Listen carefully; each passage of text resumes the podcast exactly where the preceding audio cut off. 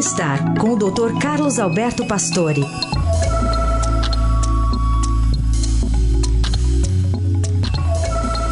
Doutor Pastore, nesta quarta, nos fala sobre um sintético usado para aumentar a massa muscular nas mulheres. Bom dia, doutor.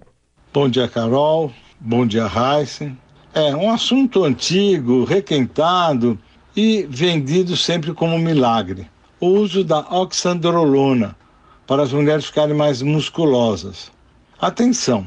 Oxandrolona é um derivado sintético hormonal, um anabolizante artificial que tem efeitos semelhantes à testosterona, hormônio virilizante do homem. Aonde se usar essa droga já foi e já voltou várias vezes, estimulando as mulheres a ficarem musculosas. Essa indicação em geral é usada para idosos que perderam massa muscular, desnutridos, portadores de câncer, AIDS e até queimados graves. No caso das mulheres, tem efeitos físicos como atrofia mamária, queda de cabelo, acne, voz grossa e até risco na gravidez.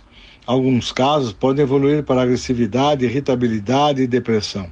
Além disso, tanto para homens e mulheres, podemos ter casos de trombose, pressão alta, aumento do colesterol ruim, risco de infarto, derrame, morte súbita.